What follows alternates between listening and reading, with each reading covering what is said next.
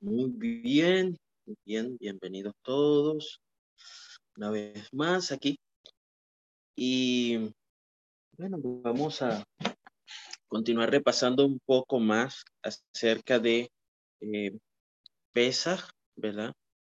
Porque, bueno, la historia no terminó allí donde la dejamos ayer, donde, bueno, por muchas razones de la vida, este, no hubo fotos ni grabamos el programa, así que no hay, no hay evidencia de que estuvimos allí.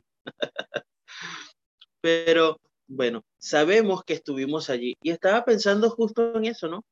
El que nosotros podemos muchas veces eh, pensar eh, o decir, no, si yo hice tal cosa, yo recordé tal cosa, yo pensé, yo siempre pienso en esto, pero muchas veces es muy difícil saber si realmente lo hiciste. Si no hay algo tangible, no hay algo tan, tan real que tú puedas decir, no, no, yo lo viví. Y entonces, ¿cómo poder vivir y recordar cosas que realmente nosotros no vivimos?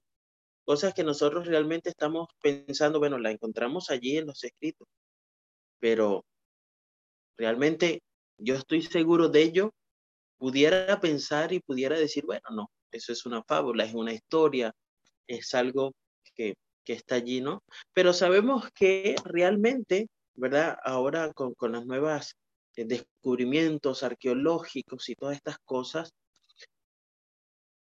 el pueblo de Dios realmente salió de Egipto, ¿verdad? Y no fue hasta que este pueblo de Egipto fue destruido, hasta que el ganado murió hasta que los campos y las cosechas de los árboles estaban destruidos. Y ahora cientos de miles de varones egipcios, incluyendo el heredero al trono, ¿verdad? Habían fallecido. Es que el pueblo de Israel sale, ¿no? De Egipto. Y sale en ese proceso de la Pascua, el mes de Nisan. Así que mientras algunos celebran la Pascua como un día de salvación personal, debido a la muerte redentora de Yeshua, el pueblo judío veía la Pascua, ¿verdad? El Pesaj como un día nacional de redención. Y entonces, bueno, ¿cómo, cómo vendría siendo esto aquí? ¿Es redención o sería salvación lo que nosotros estamos eh, buscando? Pero de hecho, esta redención nacional de Egipto era una sombra, ¿verdad? De la redención personal que Yeshua Mashiach iba a proveer por medio de su propia sangre. Cuando nosotros leemos la historia del Éxodo que se encuentra en Éxodo, capítulo 12, 29, hasta el final, el versículo 51, vemos que el pueblo de Israel va a salir y va a llegar a un sitio llamado Sucot, ¿no? Y pues nos es familiar, sabemos que es la fiesta bíblica de los tabernáculos, conocida en hebreo como Sukkot, y, pero esta fiesta de Sukkot es una fiesta de otoño y, vean que estamos comenzando con las fiestas de primavera. Pesach, eh, eh, la, fiesta de las masas, viene Shavuot, ¿verdad? Vienen todas las fiestas de primavera, luego viene otoño para terminar el ciclo anual de las fiestas bíblicas, ¿no? Entonces estamos en el principio pero el versículo, el capítulo 12 que habla acerca de ese inicio de estas fiestas, también habla ahí mismo de esta fiesta de otoño. Y la habla incluso antes de conversar, porque eso ya veremos más adelante, acerca de Yom Kippur. ¿No?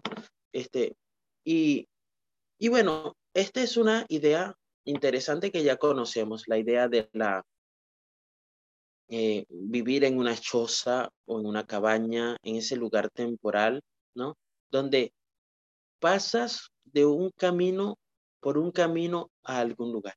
También esa historia que está allí en, en, en Shemot capítulo 12 nos habla acerca de la cantidad de personas que salieron, donde solamente refiere 600 mil hombres en edad de guerra y sabemos que había un poquito más, contando los extranjeros, contando las mujeres, los niños, los ancianos, ¿verdad? Este, los, grandes estadísticas, estadistas, ¿verdad?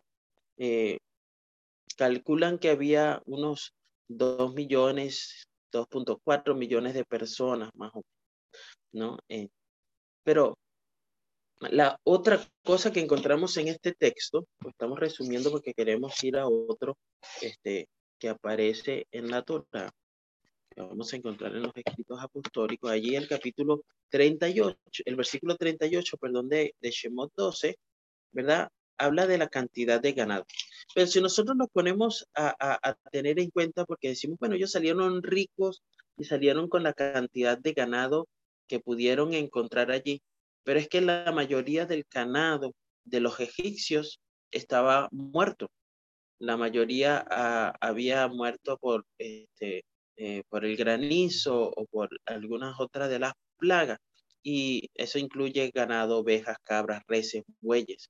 Así que muchas de las cosas de los que el pueblo de Israel salió, salió con sus cosas, con lo que ellos habían prosperado. No solamente se habían multiplicado como personas, sino que también había una gran cantidad de, de, cosas allí, de, de, animales y esto. Ayer, anoche conversábamos y decíamos, bueno, recordemos que estamos aquí, que podemos salir, que estamos pendientes de que no se vaya a ser tomado el primogénito, ¿verdad? Pero no pensamos tal vez en, bueno, ¿qué sucede si nosotros empezamos a salir? ¿Cuántas personas se van a ver caminando en la calle con toda su pertenencia, con todos sus animales, con todo su, su, su, lo, que más puedan llevar, ¿verdad? Y no eran uno, eran muchísimos. Yo me imagino que si este, el pueblo de Israel hubiera estado realmente dentro de, de, de, de alguna ciudad o de la capital de, de Egipto, cómo hubiera sido ese éxodo, ¿no? Esas calles, bueno, y el sonido de los animales, pero recordamos que ellos estaban en Gosén, ellos estaban en una tierra afuera, estaban allí, por lo tanto, no pudieron percibir, me, imagino, los egipcios, la magnitud de todo ese, ese grupo de personas y animales caminando hacia la libertad pero también la Torah nos dice de que había muchas personas que estaban dentro de la ciudad. Así que a esos, ellos sí los vieron. Esa multitud caminaría y caminaría a lo que ellos más tarde llamarían Sukkot, ¿no? Pero pararon allí por poco tiempo. Ellos hornearon esa masa sin levadura que Dios le había dicho que prepararan antes de salir. Y aparentemente, ¿verdad? Dice, y cocieron pan sin levadura de la masa que habían sacado de Egipto porque no había leudad. Y al ser, echados de Egipto no habían podido detenerse ni para preparar la comida. ¿no? Y bueno, luego encontramos otro hecho interesante aquí, ¿verdad? Antes de, de ir a, a, lo que nos atañe, porque tenemos que hacer, ¿verdad? La Agada. Tenemos que recordar, rememorar allí. Una de las cosas que es acerca del versículo 40 que dice, el tiempo que los israelitas habitaron en Egipto fue 430 años. Pasados los 430 años, en el mismo día salieron de Egipto todos los ejércitos del Señor. Y ahí, bueno, dice que salieron todos los ejércitos, también se utiliza o se traduce esta palabra como huestes, pero hay una palabra allí cuando, cuando, cuando está leyendo esta parte, que es una palabra que nosotros conocemos cuando leemos a Adonai Sebao. Ahí dice Sabá, ¿no? Eh, que viene de ahí, de, de esa misma, que también se usa para cuando se está hablando de las huestes de los ángeles, ¿no? Ahora, ese tiempo que aparece aquí de 430, la Torah nos dice en, en Bereshit 15:13, que ellos iban a estar así en esa condición 400 años. Y los 430 fueron 430 años exactos. Pero nosotros tenemos que entender que la Torah muchas veces da números simbólicos, ¿no? O números redondeados, ¿no? Este, por ejemplo, eh, era difícil de que fueran 600 mil hombres y ya, así, ¿no? Ese número mm, redondo. ¿no?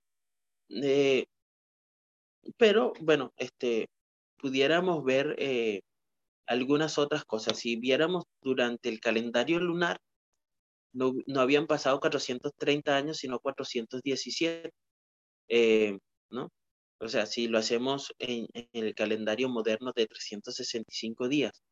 Y así, pues, hay muchas cosas. Ah, entonces, algunos rabinos insisten que algunos de esos 400 años que Israel estuvo en Egipto incluían el tiempo que habitó Abraham allí. Así que eh, muchos están de acuerdo con esto, pero no es lo que nosotros estamos aquí, ¿no? En esta parte. bueno, el versículo 42 dice, es noche de guardar en honor del Señor por haberlo sacado en ella de Egipto. Esta noche de guardarla en honor del Señor todos los israelitas por todas sus generaciones, ¿no? Dice que aquí, bueno, este justo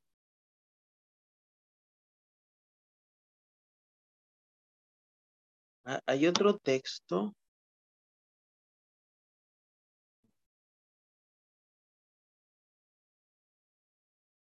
Hay otro texto que nos dice que el Señor los guardó y los pastoreó, ¿no? Que los, los llevó, los protegió, ¿no?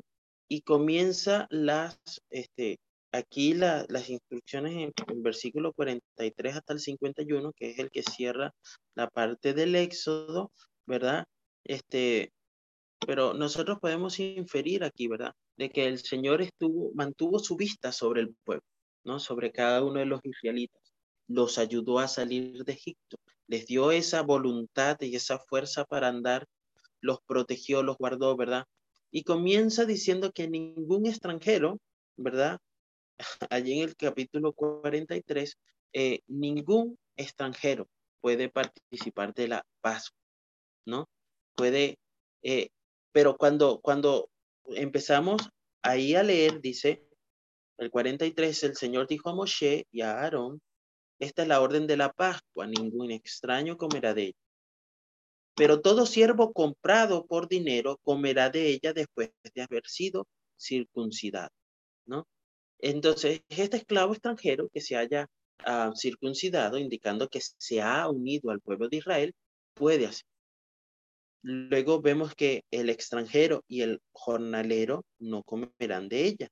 Se comerá dentro de una casa y no sacarás de esa carne fuera de la casa ni le quebraréis ningún hueso. Toda la congregación de Israel la sacrifica. Pero aquí hay un texto interesante que dice, pero si algún extranjero que habita contigo quiere celebrar la Pascua del Señor, seale circuncidado todo varón y entonces la podrá celebrar y será como uno de nuestra nación, pero ningún incircunciso comerá de ella. Eso es lo que vemos allí eh, dentro de esto, ¿no? Un viajero, una visita y aún un huésped no puede participar si ellos no son parte del pueblo de Israel. Luego vemos de que no se le puede quebrar ni un hueso del carnero y claro, eso fue hecho como un punto de énfasis en, las, en los escritos apostólicos, ¿verdad? Que a pesar de los azotes, la ejecución por la crucifixión romana, ni un solo hueso de su cuerpo fue quebrado. Una circunstancia que fue inusual porque era costumbre en el estilo romano para quebrar los huesos de las piernas para que pudieran tener una muerte mucho más rápida. Y aquí dice, ¿no? De que el versículo 49, ¿no? algo como que se debe de haber un ritual, debe haber una ley, ¿no? Con respecto a la Pascua, no hay una Pascua para los nacidos en Israel, no hay una Pascua B para los extranjeros o los que viven en la diáspora que han declarado su alianza a Israel, aquellos o para aquellos que se han unido a Israel. Todos los que son ciudadanos de Israel, no importa si estos tienen o no los genes de Abraham, Isaac y Jacob en ellos, o no los tienen, deben ser considerados iguales delante de Dios, cuando tiene que ver con asuntos espirituales. Y el versículo 49 dice, la misma ley será para el natural y para el extranjero que vive entre vosotros. Así lo hicieron todos los israelitas, ¿no? Entonces, al concluir este capítulo, se muestra repetitivo, ¿verdad? Nosotros ahora entendemos que Yeshua es el cumplimiento más alto de la Pascua, que Él es el cordero sacrificio de la Pascua para todos y que aquellos de nosotros que hemos nacido fuera de toda esta genealogía de la de Abraham, y si somos fuera de la genealogía de Abraham, ¿qué somos? Gentiles, ¿verdad? Nacidos fuera de la familia natural de Israel, porque somos injertados, somos unidos con, ¿no? Somos la nación de personas que son de la línea de Abraham cuando aceptamos a quién? A Yeshua Hamashi. Pero eso es desde una perspectiva totalmente espiritual. Y para Dios, el miembro verdadero, aquel que pertenece a su pueblo Israel, son aquellos, son todos aquellos que confían en Él.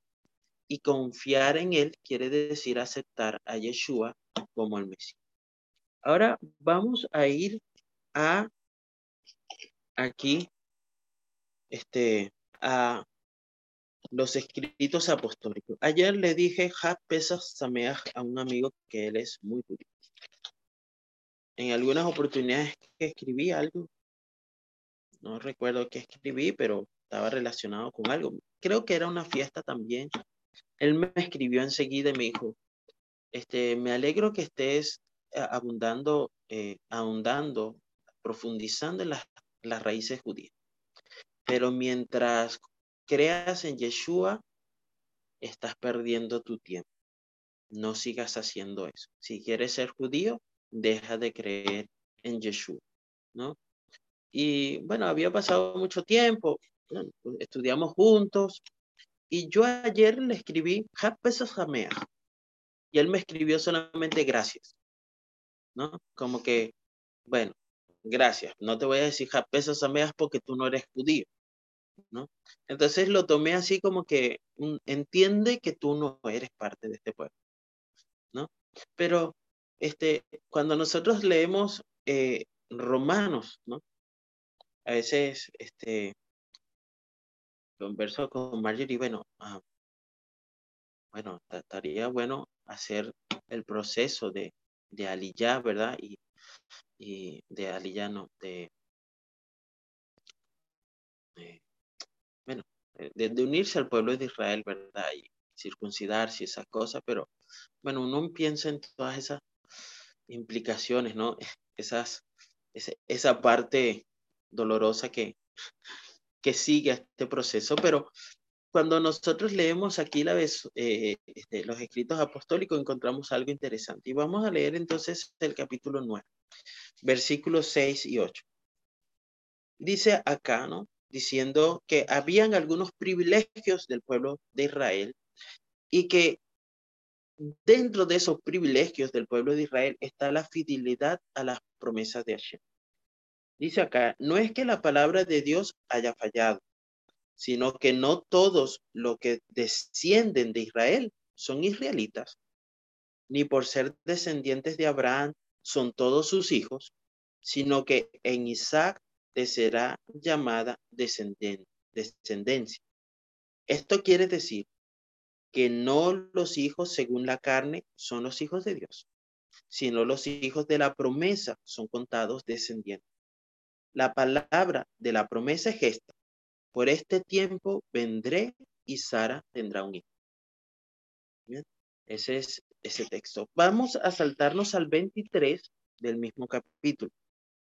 Que si lo hizo así para dar a conocer la riqueza de su gloria a los objetos de su misericordia que preparó para su gloria, a nosotros a quienes ha llamado no solo de los judíos, sino también de los gentiles. Así también dice Oseas, llamaré pueblo mío al que no era mi pueblo, y amada a la no amada. Y a los que se les dijo, vosotros no sois mi pueblo, serán llamados hijos del Dios viviente. Y el 30 y 30, al 32 dice, pues, ¿qué diremos? Que los gentiles que no buscaban la justicia la alcanzaron a saber la justicia que procede de la fe, mientras que Israel, que seguía la ley de justicia, no alcanzó la justicia. ¿Por qué? Porque no la seguían por la fe, sino por las obras.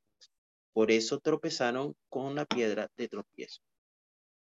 Entonces, vamos a ver aquí que el versículo 7 y 8 que comenzamos a leer es importante entender porque aquí es donde se define para quién, ¿verdad? Es la promesa. Y la promesa es para la semilla de Abraham, queriendo decir que a todos para el cual la promesa de Abraham era prevista, pero era igual de importante para quien no es de la semilla de Abraham. Y eso queda claro allí en esos textos. La promesa es para el que es parte de la semilla y para quien no. Y nosotros encontramos que los descendientes físicos de Abraham, no todos deben ser considerados como una semilla. Solo aquellos que vienen a través de qué? De la línea de Isaac. Y vemos que a través de la historia no, no todas las generaciones, por ejemplo, en la que vino Yeshua, ¿no? Habían uno, dos hermanos, pero uno era el que continuaba el linaje.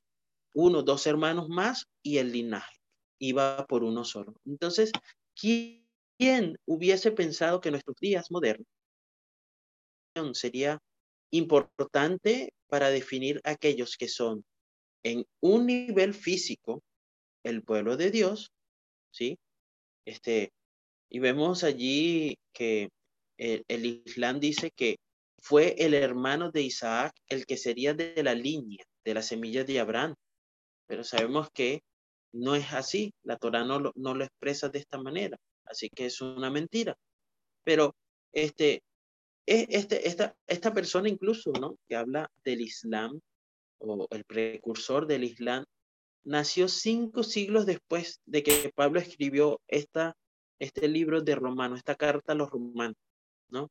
Así que Pablo no estaba en, este, en esta época, en este momento no estaba batallando con teologías con el mundo islámico, ¿no? Porque estas ni siquiera existían para ese tiempo. Aún más, ¿no? Vemos en el versículo 18, eh, versículo 8, ¿verdad? Que desde un aspecto espiritual, no todas las semillas legítimas o físicas descendientes de Isaac serían contados como una semilla tampoco. Dice, esto quiere decir que no los hijos según la carne son los hijos de Dios.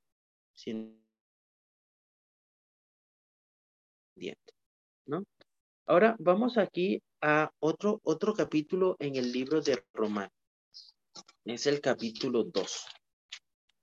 Vamos a ver el versículo 25 y 29 de Romanos 2, ¿no? Porque aquí, justo en esta versión de la Torah, de esta, esta versión de los escritos apostólicos que tengo acá, la titula esta sección como ¿Quién es judío verdadero? Y dice, en verdad, la circuncisión aprovechas y guardas la ley. Pero si desobedeces la ley, tu circuncisión viene a ser incircuncisión. Y si el incircunciso guarda los requisitos de la ley, ¿no será tenido por circuncidado? Y el que es físicamente incircunciso, pero obedece cabalmente la ley, te condenará a ti que con la letra de la ley y con la circuncisión quebrantas la ley. Porque no es judío el que lo es exteriormente, ni es circuncisión la que se hace exteriormente en la cara. Al contrario, es verdadero judío el que lo es en su interior, y la verdadera circuncisión es la del corazón, por medio del espíritu, no en letra. Este recibe la alabanza, no de los hombres, sino de Dios. Bien. Entonces, el, la clave que encontramos en estos textos que ahora acabamos de leer aquí es que Dios ve al verdadero Israel, el cual es el Israel ideal, el Israel celestial, como una entidad espiritual. Por lo tanto, con la venida de Jesús, Dios ve a su Israel como una congregación de creyentes judíos y gentiles. Ciertamente, este, Hashem ve y reconoce la nación física de Israel, los, los descendientes de Isaac y de Jacob, las personas nacidas como israelitas nativos como Israel, el Israel físico. Pero eso es aparte, eso es separado del Israel del Dios, de Dios, el cual es una eh, entidad espiritual para siempre. Em,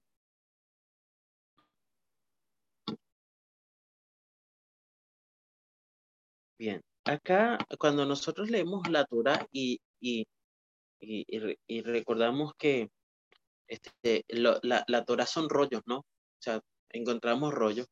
Bueno, e, el, capítulo 2 y el capítulo 3 de, de Romanos es el mismo. No está dividido en dos capítulos.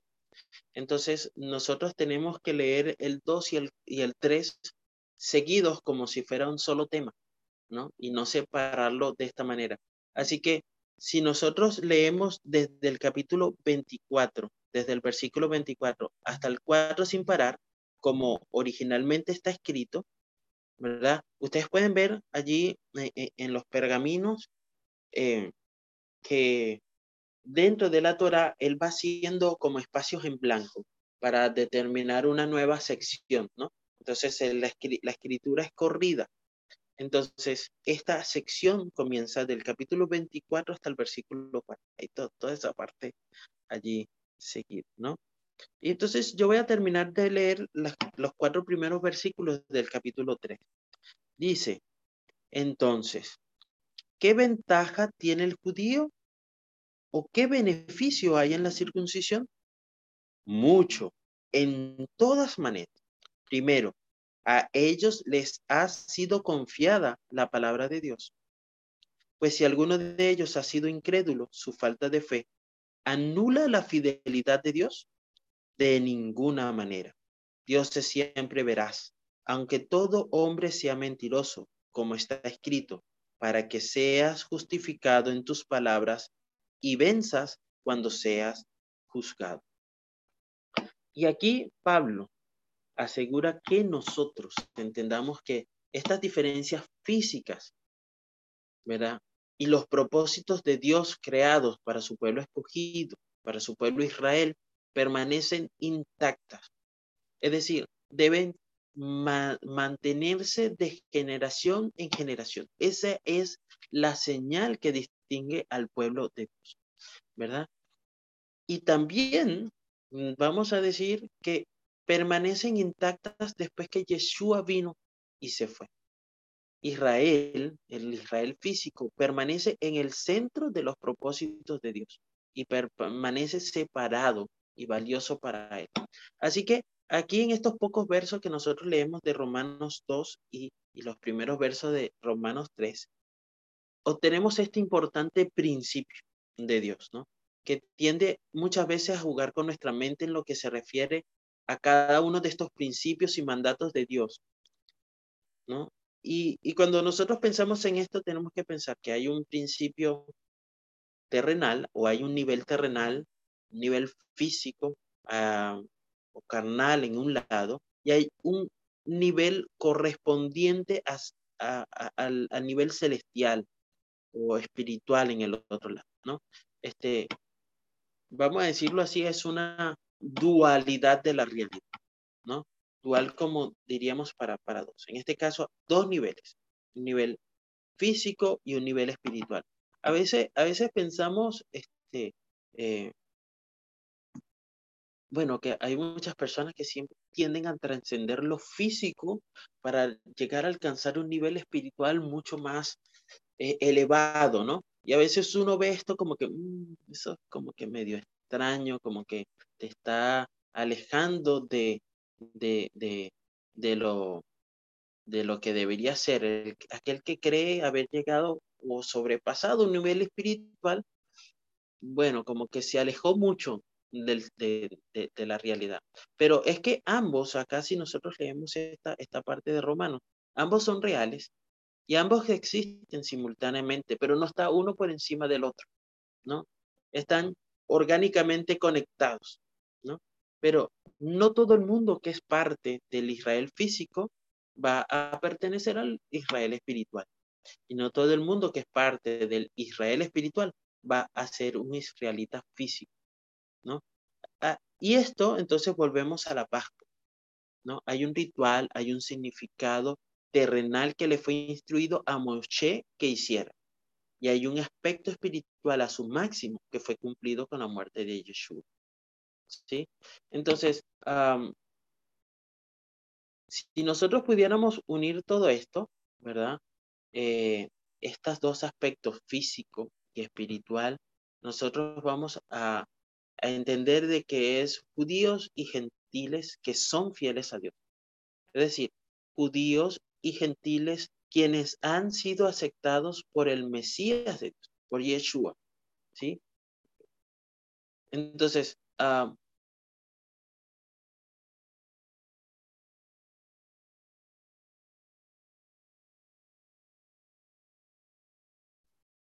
para, para, para, para, para Yeshua, nosotros tenemos que, que entender de que no hay un judío creyente y por otro lado hay un gentil creyente. ¿sí? Ah, estamos hablando de dos niveles espirituales, pero un creyente es un creyente.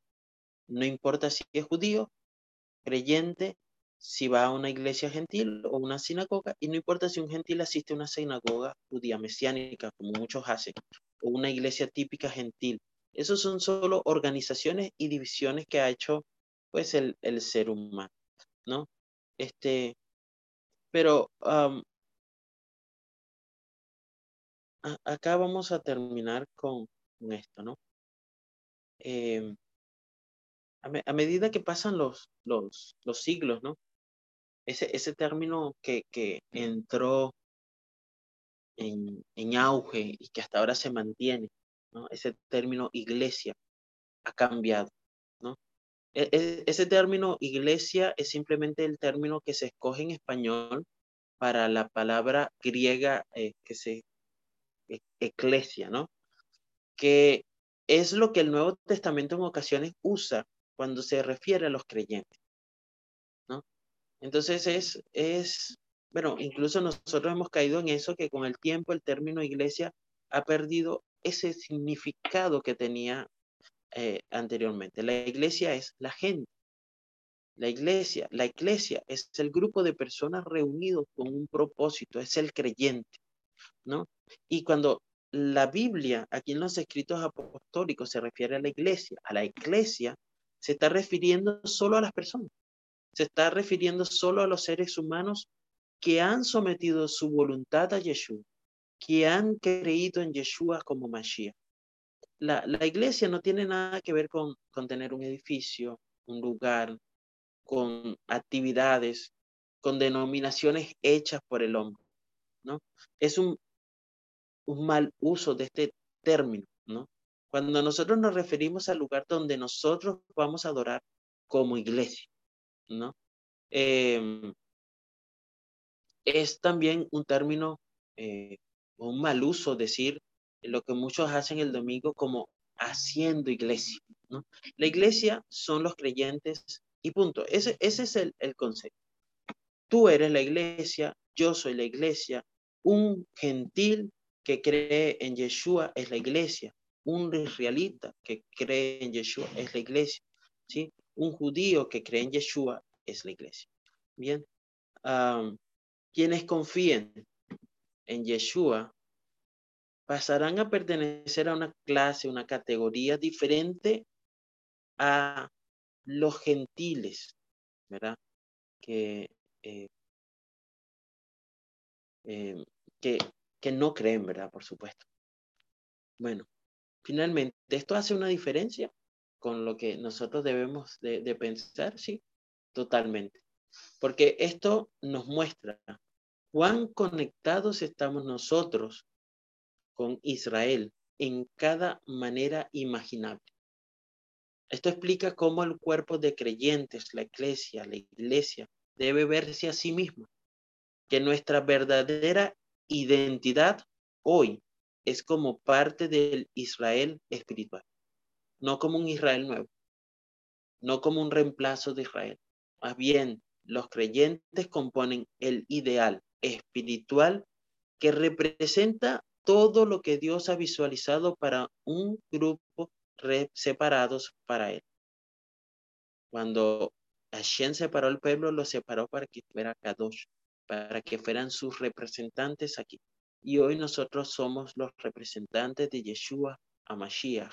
Nosotros somos parte del Israel, que unidos junto a judíos y gentiles hacemos el cuerpo de creyentes, la iglesia, que espera y busca estar con Yeshua HaMashiach en la nueva Jerusalén. Que Hashem te bendiga y te guarde, que tengas un Shabbat.